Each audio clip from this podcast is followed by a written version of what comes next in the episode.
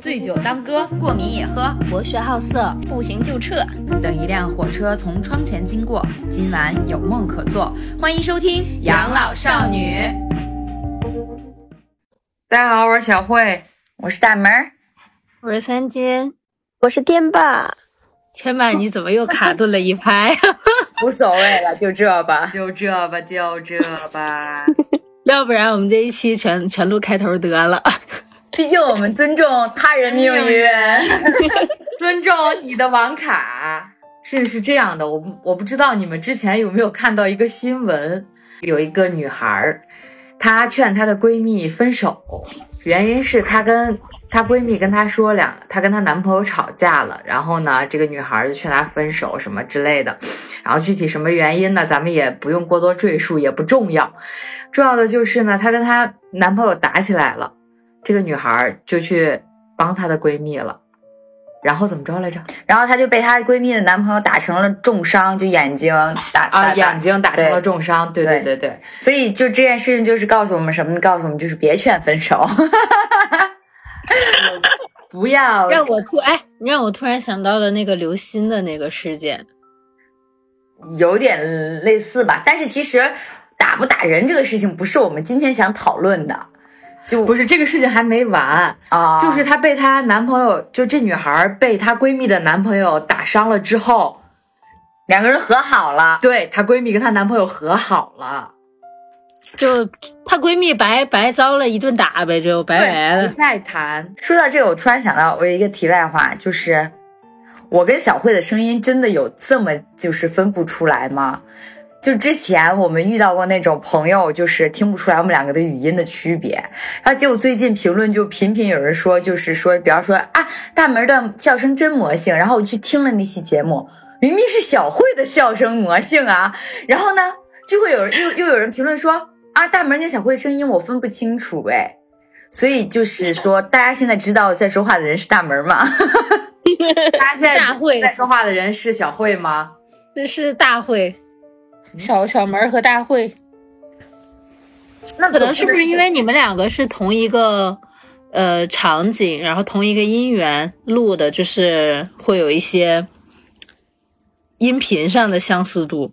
同一个音源啊！你现在别对“音源”两个字情这么敏感，好吧？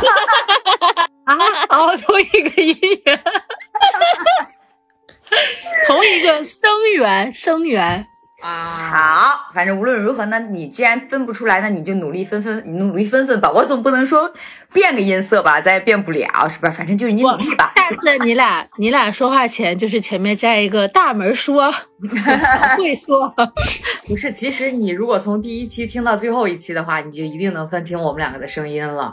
多听听，多听听就分出来了，好吧？嗯，那么我们就是这个又回到回到刚刚的话题，对。就虽然这个事情过了很久了，但是呢，我们也想拿出来讨论一下，引人深思，引人发省。嗯，就是会发现我们身边其实有好多需要尊重的人，需要 需要尊重的人，需要尊重的事儿 和需要尊重的命运。没错。那么我要不先给大家抛砖引玉一下？哎，那么 question number one。这个抛砖引玉说话的是大门还是小慧呢？你得说小慧说，拿捏。首先是小慧给大家分享，你笑声挺魔性的，不怪别人说。但是他留言的那期不是我笑的，你没笑吗？笑了，但是没有你魔性，就明显听出来就是你魔性，就是你自己也也说你魔性的那一期。嗯。好，那我先给大家讲第一个故事啊。现在是小慧分享。我呢有一个姐姐，嫁了一个男的，反正就是他们已经夫妻生活了很久了。我这个姐姐嫁给的这个男的是个二婚嘛，咱们就直接称之为姐夫，你觉得怎么样？二姐夫，我不想管他叫姐夫，主要是。然后呢，他们两个是有一个男孩儿，有一个女孩儿。就是生了两个孩子，不是说他们两个是一个是男孩，一个是女孩。就是他们有一个儿子，有一个女儿。哎儿子现在大概是呃马上要上高啊，已经在上高一，但是因为出了一些事情之后还没有在上学，就是在自己在上课。然后呢，他的女儿现在在上一年级还是二年级，反正大概就是这样一个小学生状态。对。然后前段时间出了一个什么事儿呢？就是我这个小外甥，就是他们的儿子，呃，不想上学，那会儿还没有初中毕业，就是非常的、非常的、非常的、非常的不想上学。反感，对，然后他在家里呢是处一个呃，他在家里是这样的一个处境，就是他爸爸是从小把他打起来的，就是家暴。已经到家暴的程度了吗？啊，是因为他做错事吗？还是就是他的教育就是对你听我说呀，就是我姐夫的教育理念就是儿子就是必须得打，不打不听话。就是要绝对权威。对，不想上学，我姐姐就把他接回来了。接回来了之后呢，在家里，嗯，跟他爸就是那天就他两个人待在家里。结果过了没一会儿，我姐姐就接到了电话，就是我那个外甥，呃，吃安眠药了，自杀，对，要自杀，就是吃了好多安眠药。然后这个电话是我这个外甥给他打的。自己打的对，吃完了之后后悔了。他吃了大概一瓶儿，嗯，不至于到一瓶儿，我觉得怎么也得有半瓶儿，因为之前把他接回来，就是说给他看看病嘛，就说他有抑郁症什么的，然后就其实给他准备了就是抗抑郁的药。所以说他整整个这个精神上面的，不管是抑郁症啊，或者是精神状态什么的，就是因为父他爸爸的原因，可以这么理解吗？是因为他爸爸对他造造成了这种心理上面的一些压力。其实是有点的，然后当时他为什么回家了？是因为他跟他老师也起了冲突，啊，然后他也不想上学，他就回家了。结果回家了之后呢，就是看病，然后拿药什么之类的一系列，然后就刚好家里有这个安眠药，有这个安眠药，当时就他跟他爸在家里，哦，所以他是跟他爸在家的时候吃的这个安眠，他爸还不知情。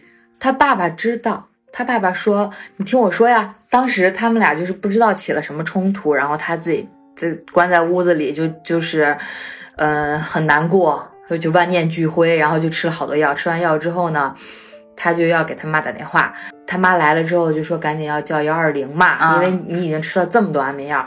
他爸说叫什么叫什么幺二零，让他死。啊，当着他的面说的对啊，就说打什么电话叫什么幺二零啊？啊，儿子已经有了寻死的念头了，他还依然在这儿刺激对啊，就是毫不在意啊，就可能我姐夫也是在气头上吧。啊，然后我姐夫是一个什么样的人呢？我姐夫就是一个，嗯，酗酒。啊，已经不是饮酒了，对他不是喝酒，他是酗酒。就每天必须喝对，而且每天一是一定会喝多的。啊然后他酗酒之后呢，他不仅打他的儿子，他也会对我姐姐动手。啊，对他就打老婆对，打媳妇儿。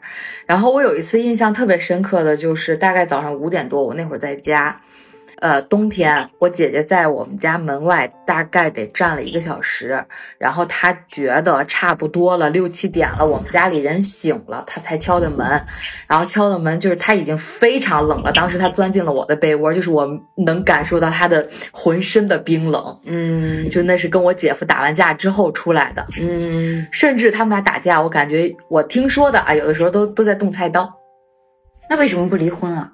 我不知道啊。可能是因为孩子吧。然后再说回来，就是他儿子进了医院院之后，他爸爸一次没去过，就我姐夫一次没去过。我靠，铁石心肠。就所以不是什么人都适合当父母的，我觉得。对，而且而且我这个姐夫就是喝酒喝的，好像是心脏出血还是脑出血，也也住过院，但是还是出来接着喝酒，然后每天就是一个丧着脸的状态。嗯嗯，你看见他就很丧就没有好模样，啊，哦就不凶，他是他就是是不是凶不是就没有笑模样，啊，很垮对，就又垮又丧，又耷了个脸，啊，就是那个状态。然后到后来，我我那个小外甥就是说又要去上学，然后去了，去了没多久就又接回来了，然后接回来了之后，就一直在家里，到现在就是高中还没有去上。但是他初中毕业好像考的还可以，但是也没有去上学。然后我想说的尊重他人命运，就是我姐姐到现在也没有跟他离婚。所以你有跟他聊过吗？你有劝过，或者是类似去往这上面稍微引一下的跟他聊过吗？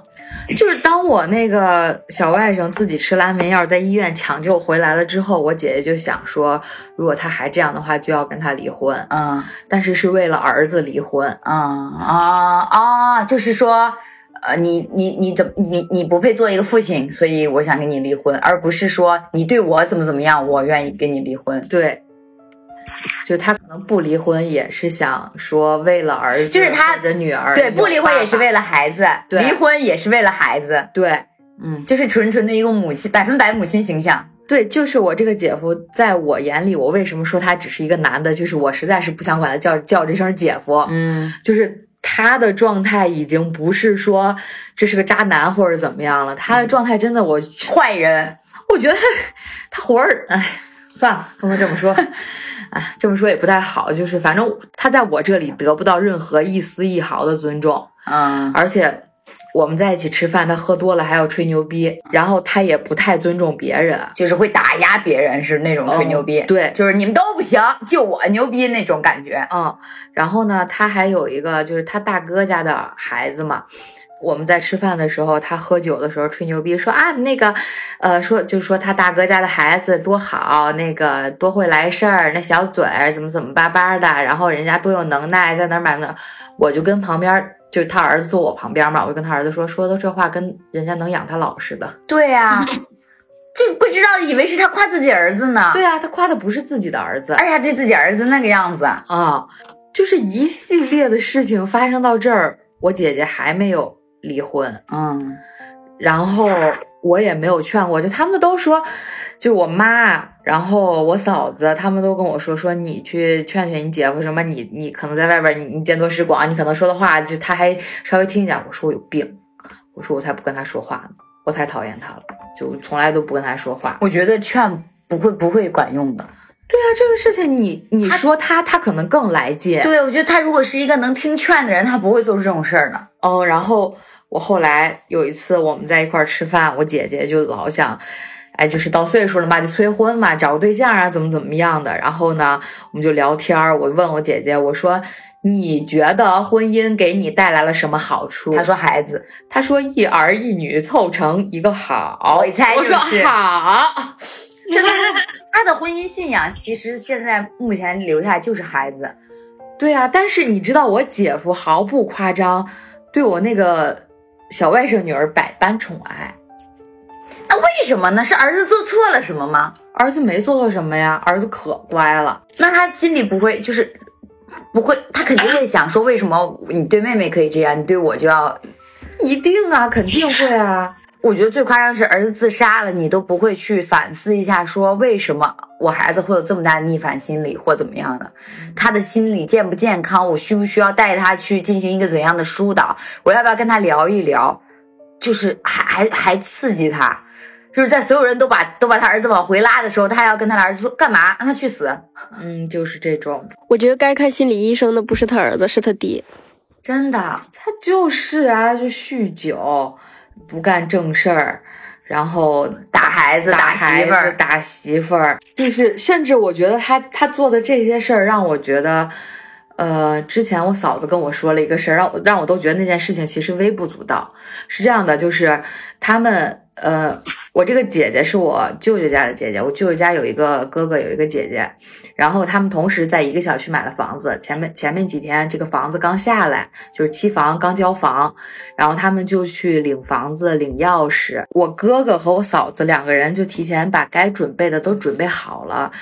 而且当天有各种手续要办，你有各种队要排，人很多。交房的第一天，我哥跟我嫂子就是两个人，一个排这个队搞这个，另外一个排那个队搞那个，然后一起就是很快的就弄完了。我姐姐来了之后，带着孩子，我姐夫就站在外面等。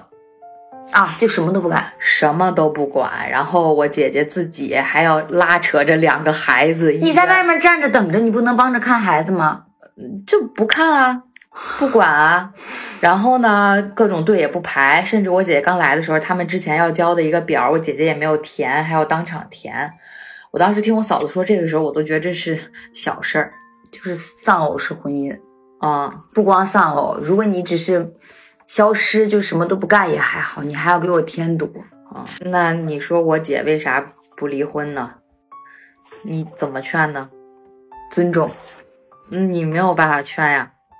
因为你不知道，你不是他，你不知道他的权衡，他权衡的那些东西和他在意的点，啊，对呀，可能支撑他的就是他儿子闺女呗。一个好。嗯，你就只能对他的事情和他的生活选择尊重。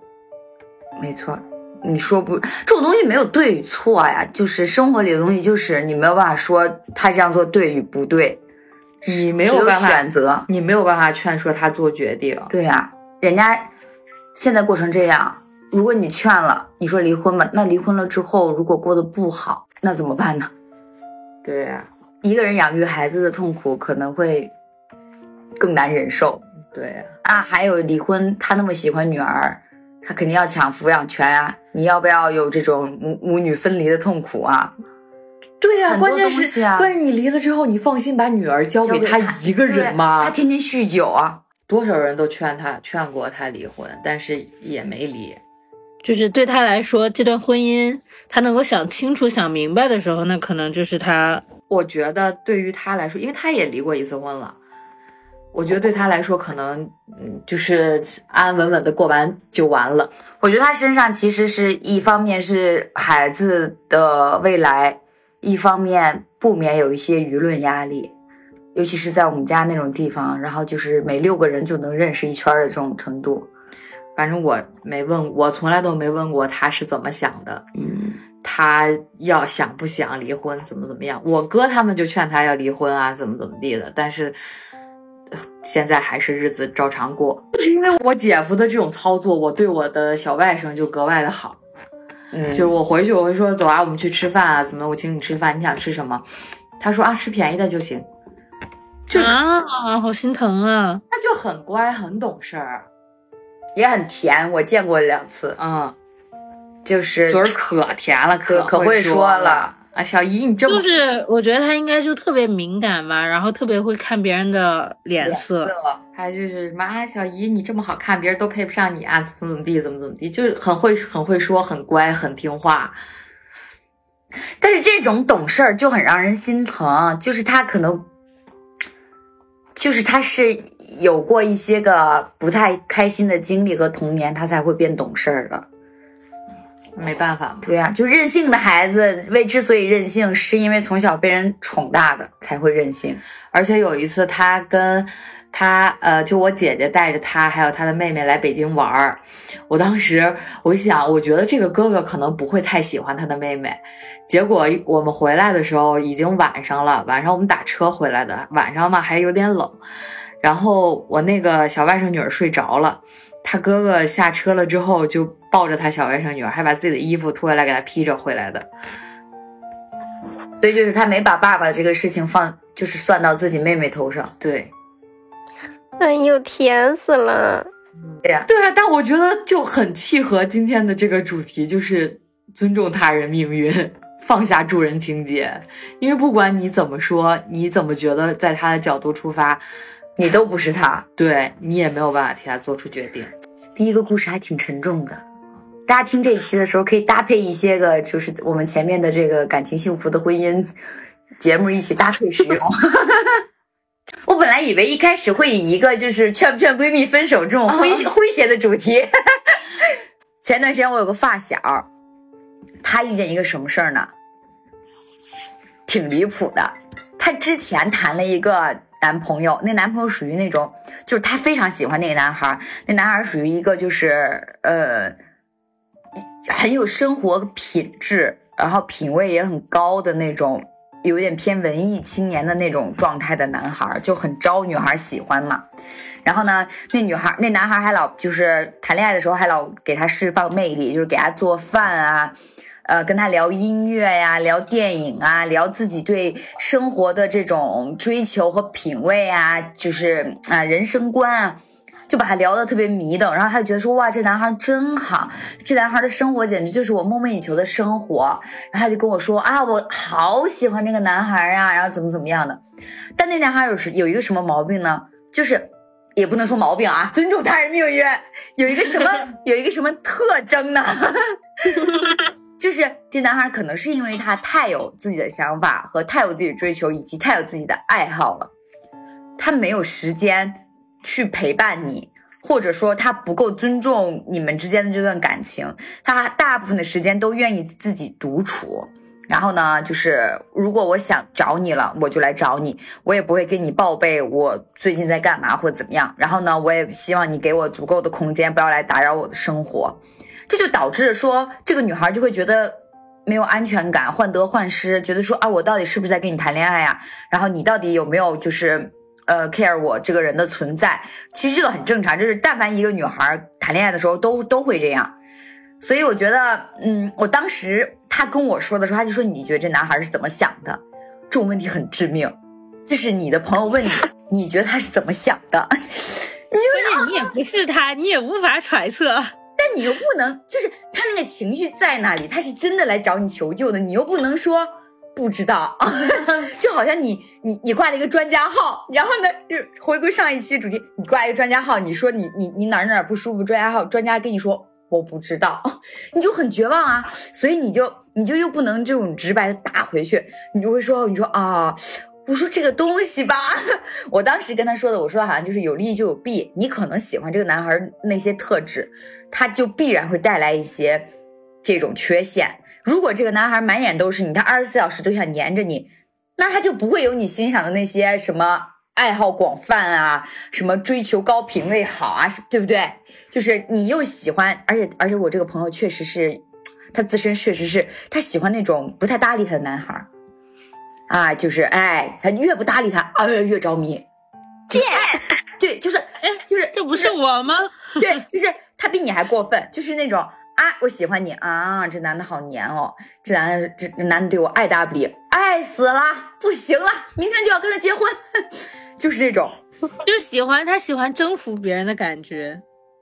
然后呢，他就他又，但是人家真的对他爱答不理的时候，他又有点不行，他又有点接受不了，所以那个度还挺难拿捏的。然后呢，他们俩谈了一段时间，谈了一段时间之后呢，这个男孩就是他们他们俩就分手了。然后呢，是这个男孩提的，所以我这个朋友一一直就有点就是念念不忘，就觉得说，哎呀，就是可能有缘无分吧什么的。这个事情就已经是几年前的事情了嘛。呃，几个月前，他跟我说，这个男孩把他的东西还给他了，就就是他在这个男孩家里的，他们俩谈恋爱的时候，他在他在这个男孩家里的物品怎么还的呢？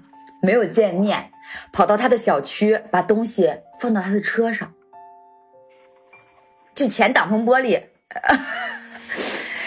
然后呢？然后他就跟我说，这男的是有病吧？然后怎么怎么怎么怎么样？呃说了好多，然后他也没他也没有去找这个男孩聊这个事情。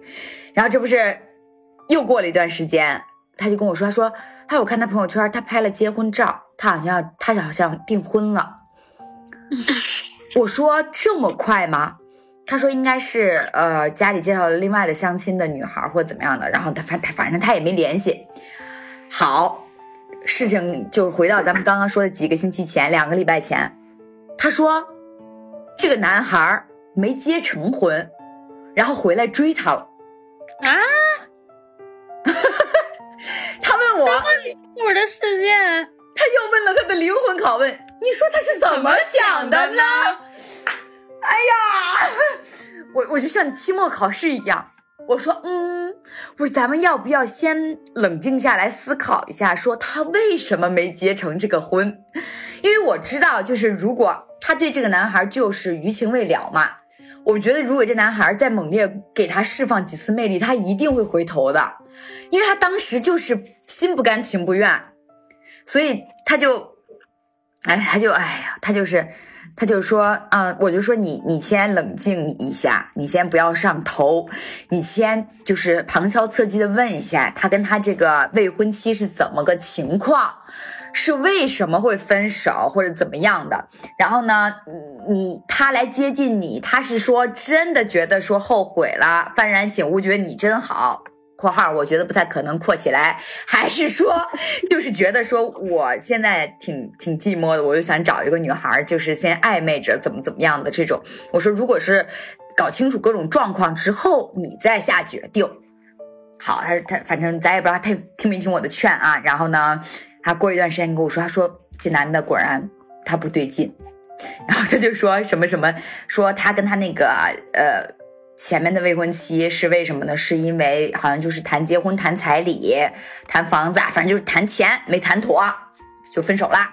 啊，反正就是好像女方也没有很过分，但是他们这个男孩也就是同意不了，因为这男孩本身就是一个很自我的性格嘛，前面就已经有铺垫了。然后他就跟我他说不行，我不能再跟这男孩在一起了。然后呢，我要把他拉黑什么什么的。我当时我也没有鼓励，我也没有制止。我选择了尊重，因为我想说，如果你今天跟我说的不是你把他拉黑，而是说我觉得他人就是很好，我也忘不了他，我还是喜欢他，我愿意跟他在一起，不管未来发生什么的话，我也会选择尊重。就是即即便我有我已经预见到你有一天会回来跟我哭的，可是我觉得如果不让你去走这一遭，你不会死心的。你就算说。嗯，在跟更好的人在一起了，你也要一定会在某一个不太顺利的阶段说啊，如果当时我跟那个男孩在一起，是不是就不会是这种结果？那与其这样，不如咱们就撞了这个南墙。尊重你的想法。对呀，就是你想绝不劝分，绝不劝和。对，你想做什么就去做，只要他不伤害你的人人身安全跟财产安全，我觉得就行。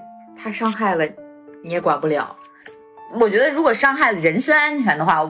我觉得最起码我要帮他报警，对吧？对，小心还得帮他打个幺幺零。小心也被伤到，伤到了之后，小心又和好。感情这种事情，我觉得，不管是谈恋爱阶段还是婚后，真的都挺难讲的，尤其是别人的感情。没错，对，因为因为你因为。因为怎么说呢，就是当事人他在向你提出他的情感的这个矛盾点和和这个他内心的不安全感的时候，所有的情感的经历和跟另一个当事人的这个纠葛，都是他自己亲身体会的。你你所有的感受，你所有就是听过来的感受，其实都是单方面的。对啊。对，所以你很难，就是清官难断家务事儿，这就是，对啊，因为你大部分接受的都是这个男孩的不好，因为好的时候他不会过来跟你讲的。对，他他他想要找你问你那世界两大未解之谜之一，他你说他是怎么想的呢？一定是他遇见了问题，他们两个产生了分歧，他们两个要好的你侬我侬的，他根本想不起来过来问你，你说他是怎么想的呢？从来没遇见过这种。是的，你这个事儿让我想到了，就是，呃，这个人我就不说了，就是也是我一个朋友，叫他小 A 吧，就是小小 A 是在怀孕七个月的时候，他突然有一天，他微信问我在不在，我内心隐隐有一些不安，我就问他，我说咋了？他说，他说你忙着呢吗？我说，我说我在上班呢。他说我想给你打个电话，我说，我说你要不等会儿，然后我就偷偷就是从公司。那个办公办公位上，我就溜了，找了一个小角落里，我就给他回了电话。我说咋了？然后他就半哭腔的跟我说：“他说我好像发现他出轨了。”我说啊，因为那个时候他们两个结婚也就才一年，然后呢，且是他就是怀着孕七个月的时候，他说：“你说我要不要去逮他？问我要不要去抓他现场？”我说你是怎么发现的？我说那你你现在在哪儿？他说我现在是在车上。我说你是正在去的路上是吗？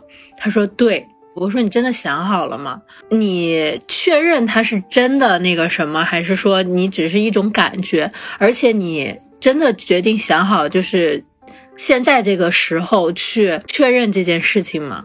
我说如果一你确认了这个婚，你还要不要继续？对不对？呃，继续，那就你就相当于给自己心里种了一根刺儿，就是这个男的以后的任何可能一点点的，就是行程啊或者说话什么的，都会让你怀疑，就是你对这个男人就没有信任度了，因为今天你抓到了他的现场。如果你选择离婚，第二个问题就是，你现在七个月，这个孩子你要不要？你怎么要？别人抛给他一个世界未解难题，就是他怎么想的，我要不要去？他还给人家另一个世界未解难题，你真的想好了吗？因为因为很显而易见的就是这个事情就只有这两个结果。说不定就是跟哥们儿开房打打斗地主呢。他是说他那个小 A 老公是跟他讲是去跟客户去吃饭喝酒去了，因为那个场所就是 KTV 那种。后续他去了吗？他一路上就是他在一边开车就一边在跟我打这个电话，到最后他还是到那个地方了。他说：“他说我决定还是要进去找他。”我说：“那我只能再给你一个建议，我说，嗯，如果你真的决定要去的话，那你请请你拿起你的手机，打开你的摄像头，保持一个录像，这是保护你最后的一个证据。”我就只能只能这，我觉得这是一个提议吧，这应该不算是一个改变什么的东西。那我只能说，因为我是小 A 的朋友，那我只能想说，如果他决定去做这件事情，给他一些建议。这跟我说我帮他打幺二零是一个 一个样一个道理。对，然后他就进去了，进去之后他没有找到，就是小 A 没有找到在那个场景找到她老公，但是呢，其实她老公也就是从小 A 的，呃。一些就是他肯定要给他打电话嘛，就是说那个，因为他不知道他在哪个地方，然后他会偷偷的说啊，说呃给他送个什么东西啊，或者我具体忘了是怎么就是找到她老公那个位置，但是她老公就一直跟她说，他说她现在在见客户，她说你不要来，她在见客户，然后等她进去之后去找，就是没有找到她老公的，然后她老公说你现在在外面停车场等我，我出去，两个人是在。那个场地的外面，就是他的车上见到了面。这个事情呢，就是两个人大吵了一架，回家之后也一直在吵，吵的就是家里是家里人什么的都知道这个事情了。到最后的结果就是孩子顺利出生了，也没有离婚，但是他们两个在那个期间就是一直在争吵，甚至于小 A 是在就是坐月子期间都一直在哭。就因为这个事情，其实没有一个特别好的，因为也是小 A 心里的一根刺儿嘛。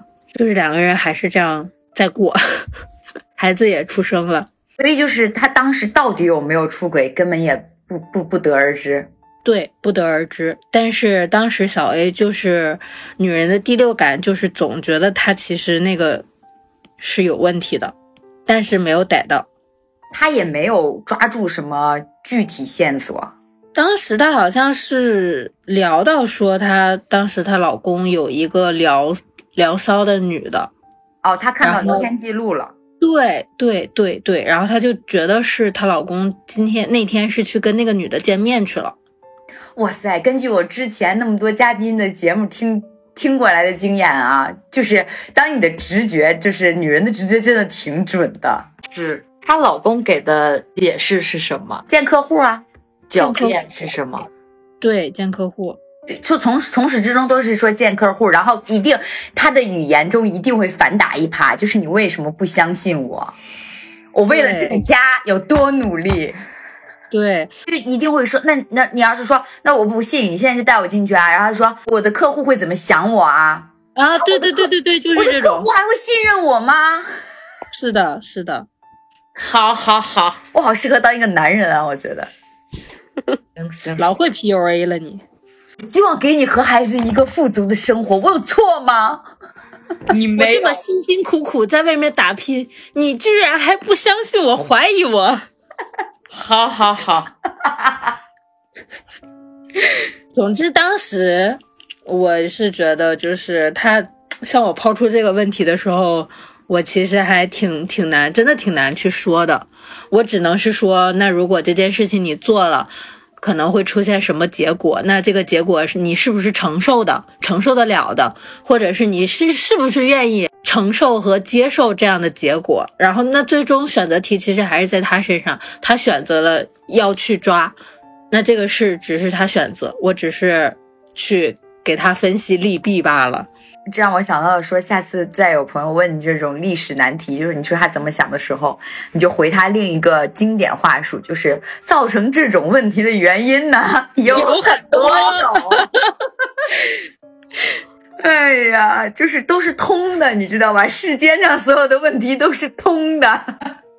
我发现啊，尊重他人命运这个事情最最最常出现的议题的场景就是感情，哎，是啊，就不管是出轨、家暴、离不离婚，离不离婚、捉不捉奸，谈不谈恋爱、要不要再和好，都是这种，都是哇，好难。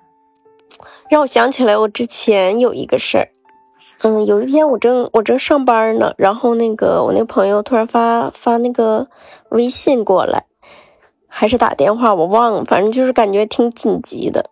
然后我就问他咋了，然后之后他说他同事喝了他的奶，我就 什么奶啊？母乳啊？怎么喝的呀？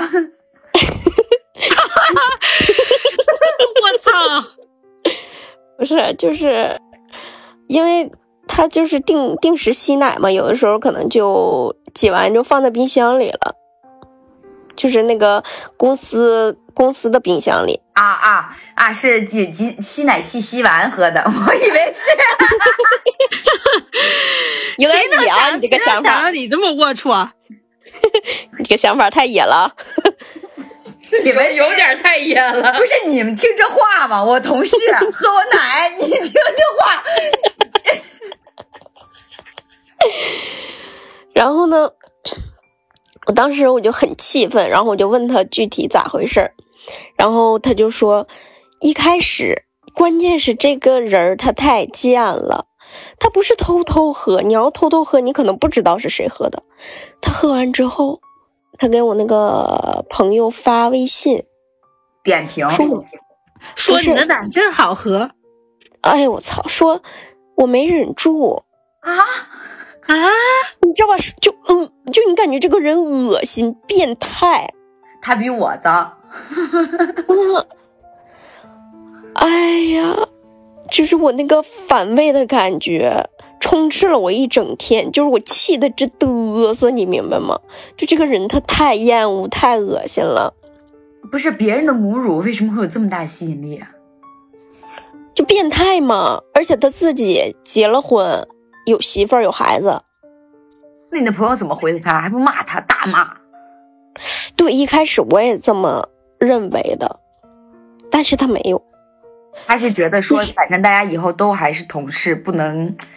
对，而且其实他们两家就是还之前还会偶尔一起吃饭这种，啊，就是整体就是四个人的状态就是还不错的这种，你知道吧？我操，越想越这么觉得这，我我这男的真不是人呢，我有点想吐了。我把这个事情带入到就是，比方说，如果我如果我老公喝了你们三个人的奶，操，我谢谢你。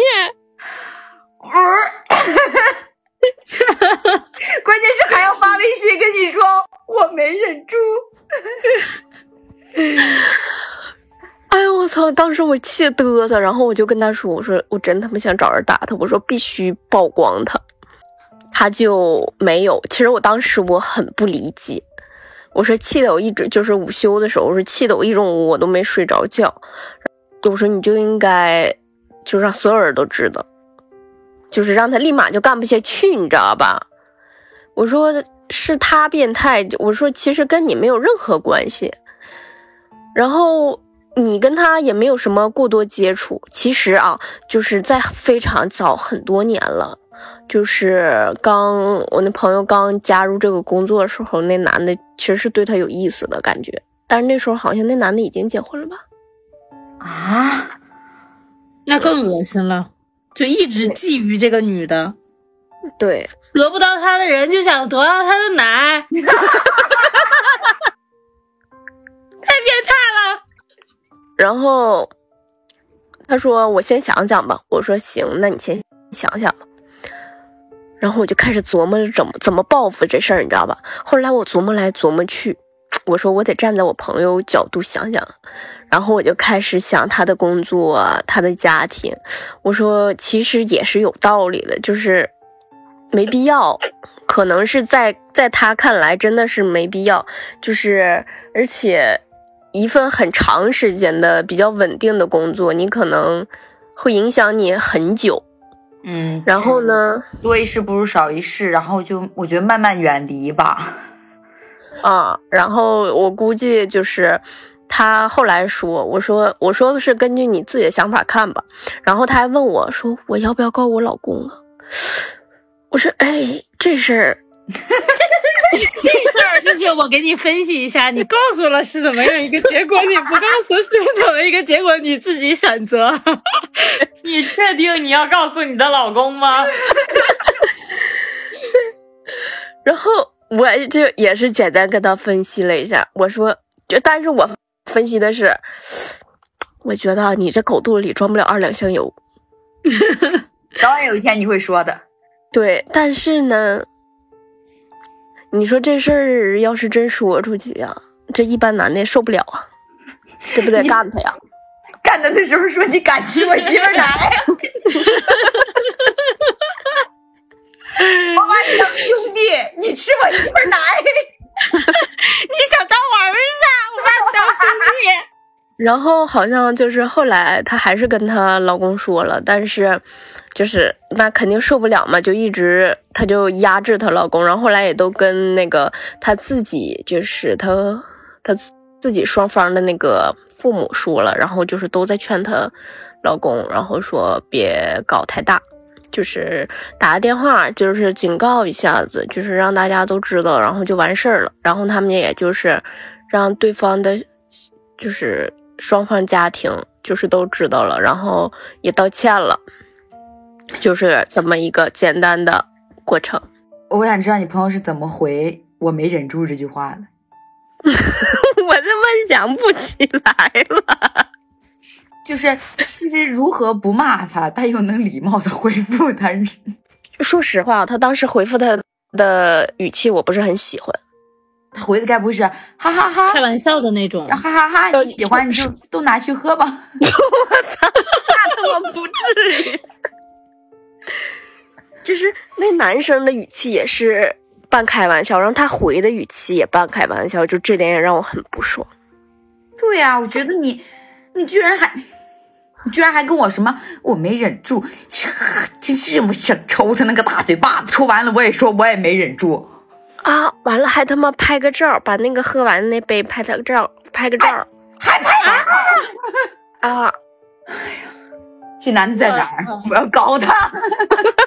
我他妈就说，我说我他妈再穷，我他妈都得找人揍他一顿。哎呦，气死了！真的吗？太他妈气！但是成年人的世界总有一些个权衡利弊，不得已。对，而且很多就是大家不要太相信“老实人”这三个字儿。那个男生就是周围大家的口碑非常之好。我跟你说，我觉得越是老实人，越容易干这种一不鸣则已，一鸣惊人的这种事儿。对，我也觉得。对，就是他人不可能没有欲望的，怎么可能那么老实呢？一定是隐藏着某些巨大的欲望。嗯，然后跟你说，我忍不住。你有点上头了，我觉得你你你现在你有点忍不住了。你冰箱里，咱冰箱里你又没有奶，我忍不住能怎么样？小慧现产一个，我能喝你的酒吗？你要忍不住了也行。我下次喝完酒之后，我给孙小慧发一个照片，我说不好意思啊，我没忍住，就疯吧，就都都疯吧，谁也别活。我有时候觉得做个颠婆挺好的，就你就疯，这世界没有人能疯过你的时候，你就最快乐。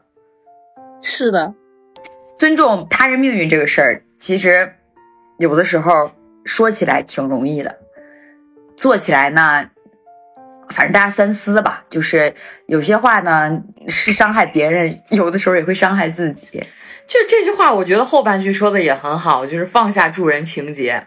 他跟你说这个事儿的时候，你可能从从心里出发，你一定是想帮他的，尤其是作为你的朋友、你的亲人。但其实你没有办法替他做选择，是真的，而且你也不知道他会怎么选。但是我觉得当下那个情绪来的那一下，其实还是大部分人都想说，我想把你拉住，站在我的角度，我觉得我应该劝你或怎么样。就是理智虽然是说，哎，我说了也没有用，或者说怎么样，可是当你真正到那一刻的时候，你就是想，你就是想劝他说，比方说这男的就是一个傻逼，你不要跟他在一起，或者说这男的就是一个傻逼，他偷你奶喝，你一定要骂他。但是你当时只是情绪使然，你没有说去结合你你你你，包括你朋友，他是他所处的那个生活环境和他的一个要面临的问题。他真的这么做了之后，他会不会面临比现在更大的问题，忍受比现在更大的委屈？就是这都是因素。嗯嗯对，而且我是觉得，就作为我们自己来说啊，我们自己有的时候连自己的命运还都改变不了和把控不了的时候，你有什么就是能力，或者是去去改变别人呢，或者是替别人去做决定呢？有的时候，他自己这件事情的决定都是注定的，就都是他注定要发生的事情。而且我觉得，就是有的有的时候，他跟你说这个事情，他只是想要获得认同，就是只要有人说好，我觉得对，没问题，他就他就他就可以下定决心去按照自己的想法去做了。而且他跟你说的时候，他心里一定是有想法、倾向的，对，有倾向的，所以他就是这就跟那个抛硬币一样嘛。其实你在抛之前，你就有已经有一个有一个结果的预预估了。那不管这件事情，别人给你的建议，或者是或者是硬币的正反，其实到最后你还是会倾向于自己内心的那个决定的。对，尊重吧，尊重他人，尊重自己，尊重命运，尊重这个社会和这个世界运转的方式，放下助人情节。哎，那么我们这期节目就是这样了。哎，感觉这个结尾有点像那个“人间有真情，人间有真爱”。我们下期节目再见。哎呀，更像了，你这个语气。拜拜，拜拜，拜拜。